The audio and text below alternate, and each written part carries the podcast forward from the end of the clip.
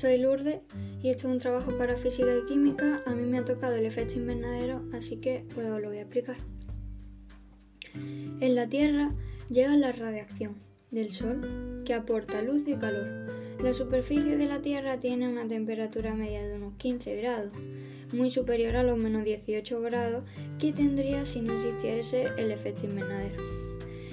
Para los que no sepan qué es el efecto invernadero, el efecto invernadero es la subida de temperatura de la atmósfera que se produce como resultado de la concentración en la atmósfera de gases. Parte de la radiación que obtenemos del Sol es absorbida, pero otra es reflejada desde la superficie, que la devuelve a la atmósfera.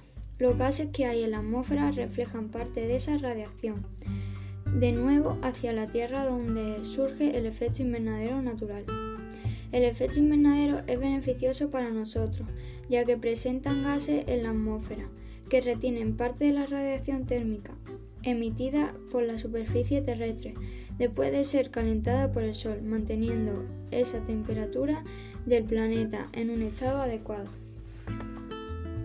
Los seres vivos producen CO2 cuando respiran, ese gas lo utilizan las plantas durante la fotosíntesis, pero si se produce una gran cantidad de CO2, las plantas no son capaces de absorberlo y se acumula en la atmósfera.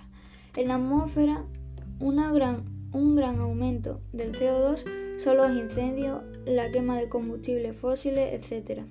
Para controlar el aumento, firmaron en 1997 el Protocolo de Kioto y fueron la Unión Europea, Islas Scott, Nive y todos los Estados miembros de la ONU, excepto Andorra, Canadá, Sudán del Sur y Estados Unidos. Estos países se comprometieron a controlar sus emisiones de gas contaminable. Para ver todo lo que hemos aprendido, vamos a poner ejemplos. Por ejemplo, la acción de incendios provocados si incrementa al efecto invernadero y la mayoría si es una actividad humana.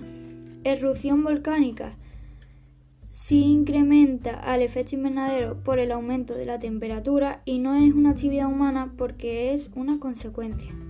La respiración sí contribuye al calentamiento global del efecto invernadero y si es una actividad humana porque nosotros respiramos. Calefacción sí incrementa el efecto invernadero porque es la principal responsable. Y no es una actividad humana, pero sí influye. Uso de vehículos.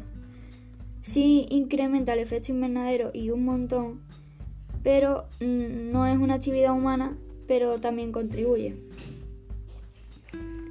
Tala de árboles no incrementa el efecto invernadero y sí es una actividad humana.